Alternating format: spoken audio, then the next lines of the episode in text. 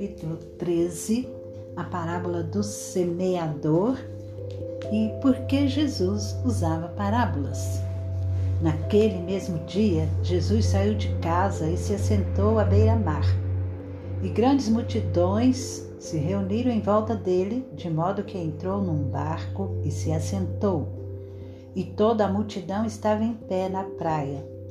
E de muitas coisas lhes falou por parábolas, dizendo: Eis que o semeador saiu a semear. E, ao semear, uma parte caiu à beira do caminho, e, vindo as aves, a comeram. Outra parte caiu em solo rochoso, onde a terra era pouca, e logo nasceu, visto não ser profunda a terra. Saindo, porém, o sol a queimou, e porque não tinha raiz, secou-se. Outra parte caiu entre os espinhos, e os espinhos cresceram e a sufocaram.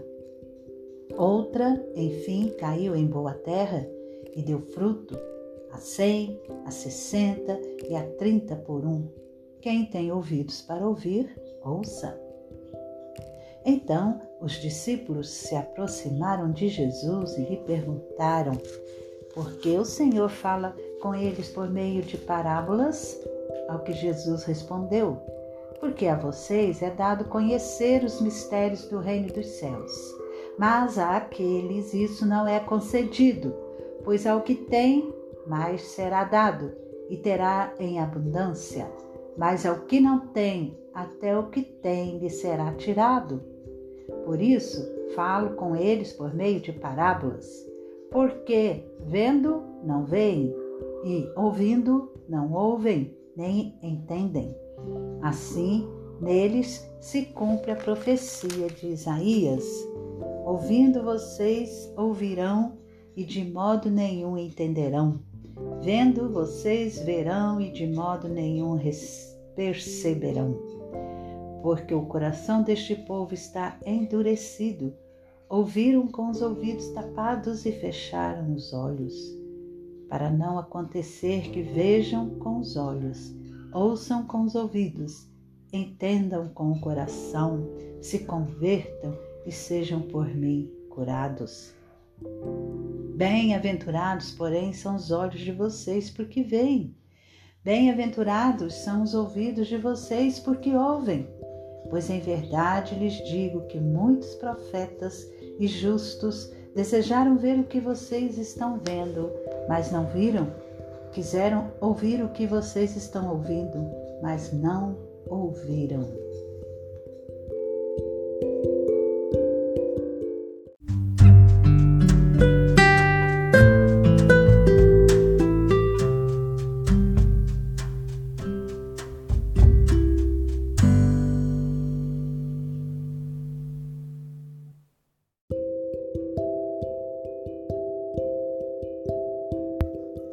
A explicação da parábola.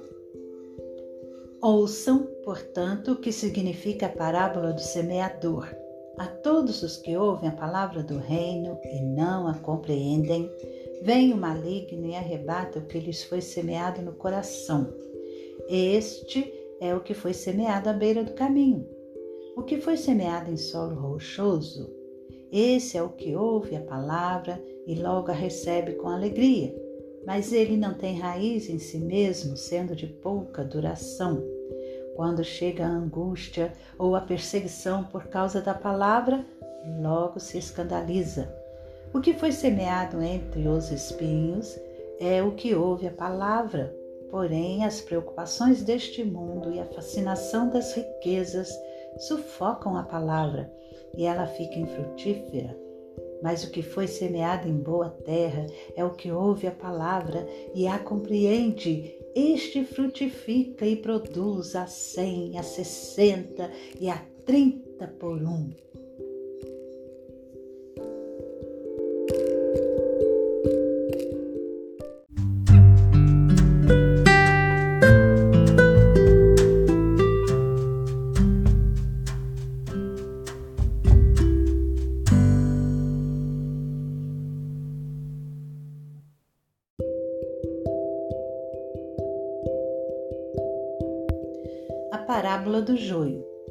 Jesus lhes propôs outra parábola, dizendo: O reino dos céus é semelhante a um homem que semeou boa semente no seu campo. Mas enquanto todos estavam dormindo, veio o inimigo dele, semeou o joio no meio do trigo e foi embora. E, quando as plantas cresceram e produziram fruto, apareceu também o joio. Então os servos do dono da casa chegaram e disseram: Patrão, o senhor não semeou boa semente no seu campo? De onde então vem o joio? Ele, porém, lhes respondeu: Um inimigo fez isso. Mas os servos lhe perguntaram: O senhor quer que a gente vá e arranque o joio? O dono da casa respondeu: Não, porque ao separar o joio, vocês poderão arrancar também com ele o trigo. Deixem que cresçam juntos até a colheita. E, no tempo da colheita, direi aos ceifeiros: ajuntem primeiro o joio e amarrem-no em feixes para ser queimado, mas recolham trigo no meu celeiro.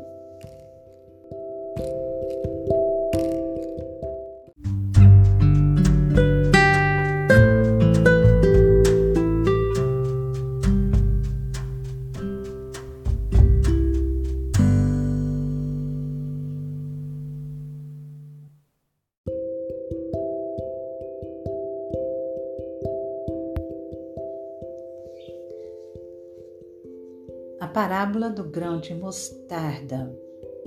Jesus lhes propôs outra parábola, dizendo: O reino dos céus é semelhante a um grão de mostarda que um homem pegou e plantou no seu campo. Esse grão é, na verdade, a menor de todas as sementes, mas quando cresce é maior do que as hortaliças e chega a ser uma árvore de modo que as aves do céu vêm se aninhar nos seus ramos. A parábola do fermento. Jesus lhes contou ainda outra parábola. O reino dos céus é semelhante ao fermento que uma mulher pegou e misturou em três medidas de farinha, até ficar tudo levedado. O uso das parábolas. Jesus disse todas estas coisas às multidões por parábolas, e sem parábolas nada lhes dizia. Isso aconteceu para se cumprir o que foi dito por meio do profeta: Abrirei a minha boca em parábolas, publicarei coisas ocultas desde a criação do mundo. A explicação da parábola do joio. Então, despedindo as multidões, Jesus foi para casa. E aproximando-se dele, seus discípulos disseram: Explique-nos a parábola do joio do campo. E Jesus respondeu: O que semeia a boa semente é o filho do homem. O campo é o mundo. A boa semente são os filhos do reino. O joio são os filhos do maligno. O inimigo que os semeou é o diabo. A colheita é o fim dos tempos e os ceifeiros são os anjos. Pois assim como o joio é colhido e jogado no fogo, assim será no fim dos tempos. O filho do homem mandará os seus anjos que ajuntarão do seu reino todos os que servem de pedra de tropeço e os que praticam o mal, e os lançarão na fornalha acesa. Ali haverá choro e ranger de dentes. Então os justos resplandecerão como o sol no reino de seu Pai. Quem tem ouvidos para ouvir, ouça.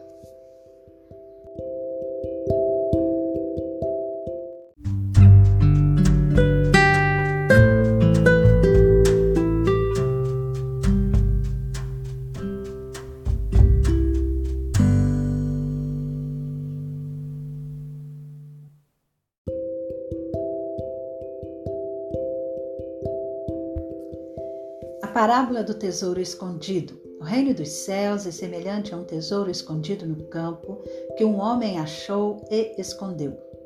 Então, transbordante de alegria, vai, vende tudo o que tem e compra aquele campo. A parábola da pérola. O reino dos céus é também semelhante a um homem que negocia e procura boas pérolas. Quando encontrou uma pérola de grande valor, ele foi, vendeu tudo o que tinha e comprou a pérola. A parábola da rede. O reino dos céus é ainda semelhante a uma rede que foi lançada ao mar e apanhou peixes de toda espécie. E, quando já estava cheia, os pescadores a arrastaram para a praia e, assentados, escolheram os bons para os cestos e jogaram fora os ruins. Assim será no fim dos tempos. Os anjos sairão, separarão os maus dentre os justos e os lançarão na fornalha acesa. Ali haverá choro e ranger de dentes. Coisas novas e velhas. Então Jesus perguntou: Vocês entenderam todas estas coisas? Eles responderam: Sim. Então Jesus lhes disse: Por isso, todo escriba instruído no reino dos céus é semelhante a um pai de família que tira do seu depósito coisas novas e coisas velhas. Jesus é rejeitado em Nazaré? Quando Jesus acabou de contar essas parábolas, retirou-se dali. E, chegando à sua terra, ensinava-os na sinagoga, de modo que se maravilhavam e diziam: de onde lhe vem esta sabedoria e estes poderes miraculosos? Não é este o filho do carpinteiro? A sua mãe não se chama Maria e seus irmãos não são Tiago, José, Simão e Judas? Todas as suas irmãs não vivem entre nós? Então, de onde lhe vem tudo isto? E escandalizavam-se por causa dele. Jesus, porém, lhes disse: Nenhum profeta é desprezado, a não ser na sua terra e na sua casa. E não fez ali muitos milagres por causa da incredulidade deles.